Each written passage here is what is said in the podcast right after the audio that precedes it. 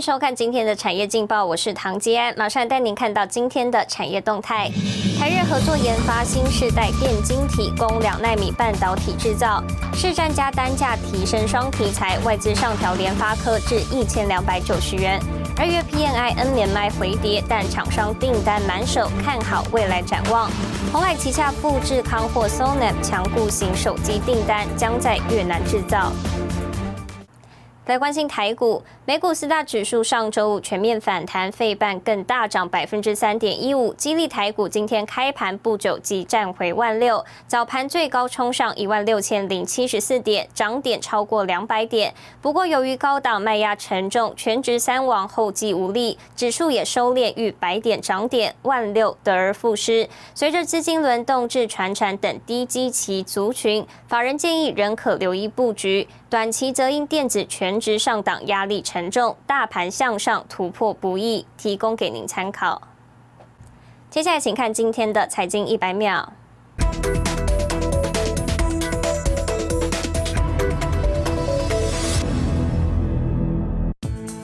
在油价随疫苗陆续接种、经济前景看俏、产油商减产而持续走升之际，沙地阿拉伯警告，境内的全球最大石油出口港周日突然遭到无人机飞弹攻击，所幸并无人员或资产受到损伤。不过，布兰特原油报价仍应声涨破七十美元，油价周一开盘一度飙升逾百分之二。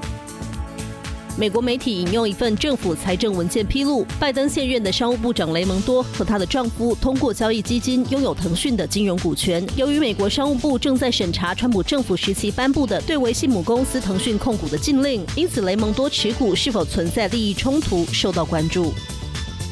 美国川普政府在全球推进华为禁令的行动，致使华为在中国以外市场失去大量市占。不光是手机领域，就连电信通讯设备也受到冲击。华尔街日报报道，市场研究机构公布，华为二零二零年在中国以外的全球无线设备营收占比下滑两个百分点至百分之二十左右，位居第三，落后竞争对手爱立信与诺基亚。晶圆代工龙头台积电去年财报指出，最大客户假客户去年营收贡献达三千三百六十七亿元，年增百分之三十六，营收占比提升至百分之二十五。法人认为，苹果应该是台积电最大客户，华为贡献占比滑落至百分之十二，预期今年将退出台积电大客户名单。新唐人亚太电视整理报道。疫情对台湾经济影响有望逐步消退。周一中经院公布数据，制造业和非制造业对未来六个月展望指数双双创下新高，代表景气有机会向上走扬。而近期指挥中心讨论开放部分旅游泡泡，学者也认为，如果模式可行，可以扩大到其他国家，将对旅游、观光、住宿、餐饮业带来帮助。台湾采购经理人指数最新数据出炉，制造业 PMI 与非制造业 NMI 二月份虽然因为过年工作天数少，指数略有回跌，但未来六个月展望指数来看，制造业续扬百分之三点三，来到百分之七十三点三，创下二零一二年七月以来最快扩张速度。非制造业更是大幅上升九点九个百分点，来到百分之六十四点五，也创下新纪录，都代表景气有望逐步好转。整个疫情的不确定性啊，也有。啊，这个缓解的现象，那最重要，我们在电访的时候啊，厂商还是啊反映啊这个订单满手啊，所以对未来的景气。啊，是相对的看好。然后民间投资市场有在加温的情况，所以整个情况很好。那我们的 PMI、NMI 也大概反映这个数据。可是呢，因为当然是因为缺柜，好，还有一些这个原物料的飙涨，所以让我们的扩张数稍微缓一点。但是整个经济是往上走的。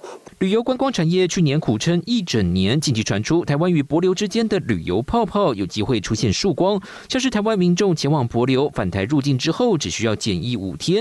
每周八个班次，并将采团进团出模式，相关细节进入最后讨论。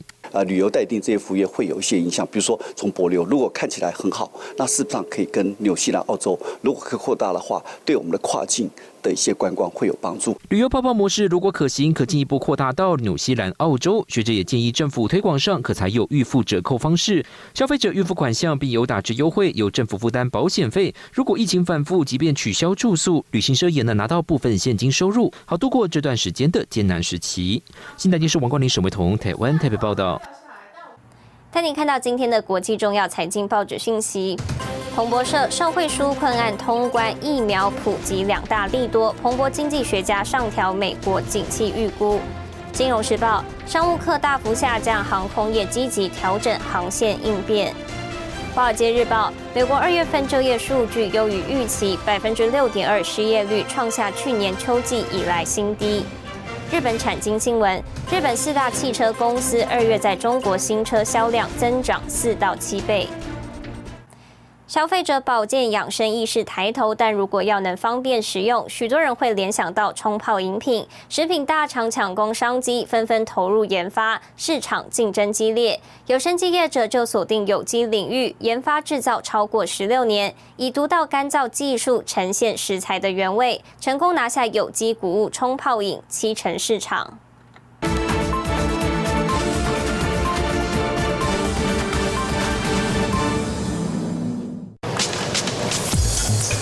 入秋冬是冲泡热饮的旺季，食品加工厂产线全开。我们东西是可以放的，跟罐头一样嘛，可以放的。那时候呢，生意还算蛮还蛮蛮好的。哎哎，怎么的？疫情来的时候，行销怎么变以前比以前更好？有时候倍数成长。社会防疫需求，台湾食品制造业二零二零年第一季产值一千一百二十六亿元，创历年新高。保健营养食品产值也升温，其中以综合谷粒及冲泡谷粉市场占大宗，产值约六十四亿元，迎接养生保健风潮，市场竞争激烈。因为食安的问题啊，所以大家在怕添加什么东西嘛，在香香料啦、寿司啦，还有什么增量剂啦、奶精啦，这个东西啊。都会怕嘛，所以你要找出东西的原来的味道，原来的味道你要怎么找？你要把它制成的时候，你就要把它做出来。为了呈现食材原味，洪东波引进双轴滚轮干燥生产线，把原料处理成雪花片状，进行配方混合。因技术独特，农委会曾寻求合作，洪东波团队更在2006年开发出全台第一个菇类即溶谷物粉。现在怎么调？那我们就用。香菇粉来做，不是用香精，我们香菇粉来做。那香菇粉的那个东西也不好拿，还不好弄啊。等于十几年，很多东西是历久不衰的。研发团队也长期和嘉义创新研发中心技术合作，开发多款银发友善食品，获得农委会奖项肯定。你做的越久的话，你就会越怕，因为懂得越多，懂得越多，你就会感觉有一些东西只是不应该加的。慢慢你就本身就会产生一个良心出来了，这良心就慢慢产生的啦。你要做恶也也困难了。那时候我们在想，那如果做做不添加，我们做什么东西？我们就转型做有技术。目前台湾有机冲泡饮市占仅有一成。洪东波选择了一条狭窄的道路前进，并且打破有机高价位的观念，向进口商提出平价的想法。找那个原物原物料进口商，跟他谈价钱，你能不能降一点价？啊？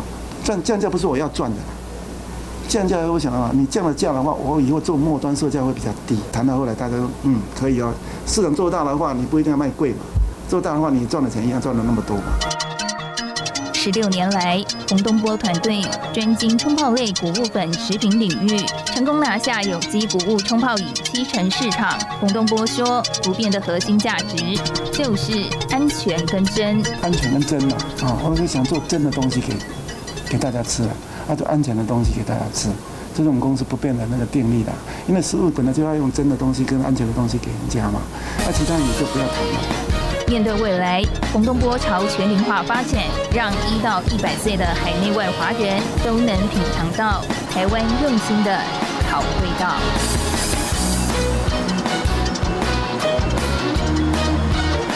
带您看到明天三月九号星期二有哪些重要的财经活动。美国公布二月消费者物价指数，OECD 经济展望报告，财政部发布二月进出口统计，主机总处发布二月消费者物价指数。谢谢您收看今天的产业劲报，我是唐杰安，我们明天再见。